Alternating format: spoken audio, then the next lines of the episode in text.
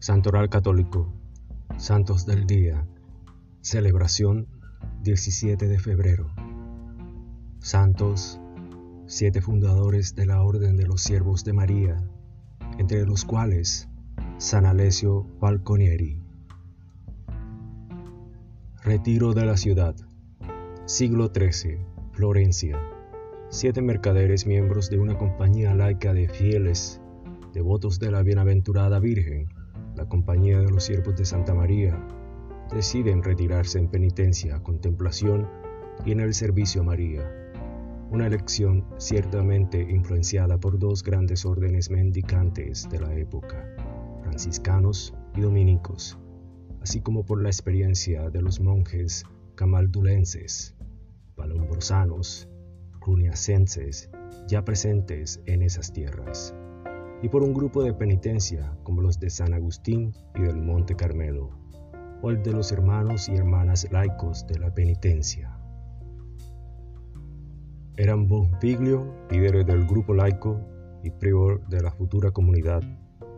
Bonayunta, futuro prior entre 1256 y 1257. Maneto, artífice de las primeras fundaciones en Francia. Amadio, alma del grupo, Sosteño Hugo Siene, amigos entre sí, y finalmente Alessio. En torno al 1233, los siete abandonan sus actividades comerciales, dejan sus propias casas y distribuyen los bienes a los pobres, mientras Florencia se estremece cada vez más por las guerras fratricidas.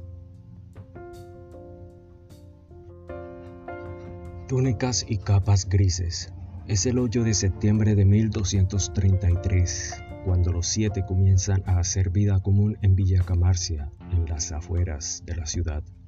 La copoda Bonsi, capellán de la Odesi y director espiritual, les impone a cada uno el vestido de los hermanos de la penitencia, una capa y una túnica de lana rústica de color gris.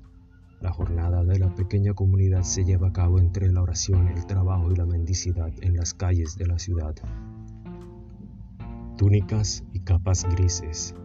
Es el 8 de septiembre de 1233, cuando los siete comienzan a hacer vida común en Villa Camarcia, en las afueras de la ciudad. La cópoda Pollibonsi, capellán de la Odesi y director espiritual, les impone a cada uno el vestido de los hermanos de la penitencia, una capa y una túnica de lana rústica de color gris. La jornada de la pequeña comunidad se lleva a cabo entre la oración, el trabajo y la mendicidad en las calles de la ciudad. Su vida es retraída, austera y solitaria, pero muchas personas turbadas y angustiadas acuden a ellos, recibiendo siempre consuelo y consejo. Sobre todo a la mayoría sorprende el hecho de que como comerciantes ricos que eran, los siete se hubiesen reducido voluntariamente a la pobreza. Esto anima al difundirse de su fama de santidad, y muchas personas comienzan a pedir formar parte de su familia.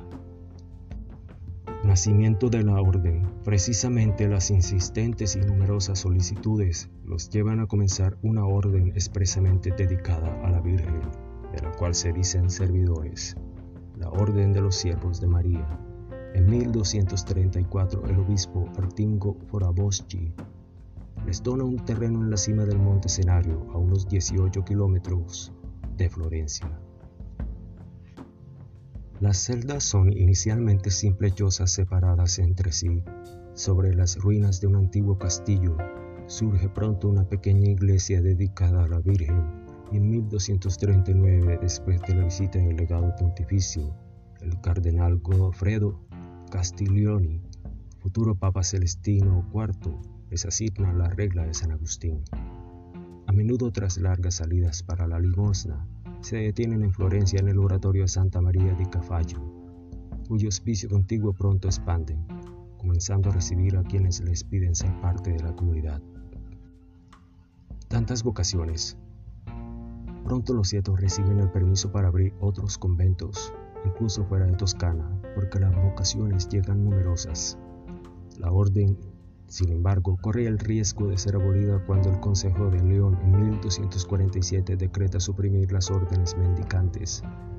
Pero Filippo Benici, acogido a los 21 años en la orden y futuro prior general, nuevamente obtiene el reconocimiento pontificio. La aprobación definitiva llega en 1304 por obra de Benedetto XI. Solo Alessio Falconieri, el último superviviente de los siete, puede regocijarse.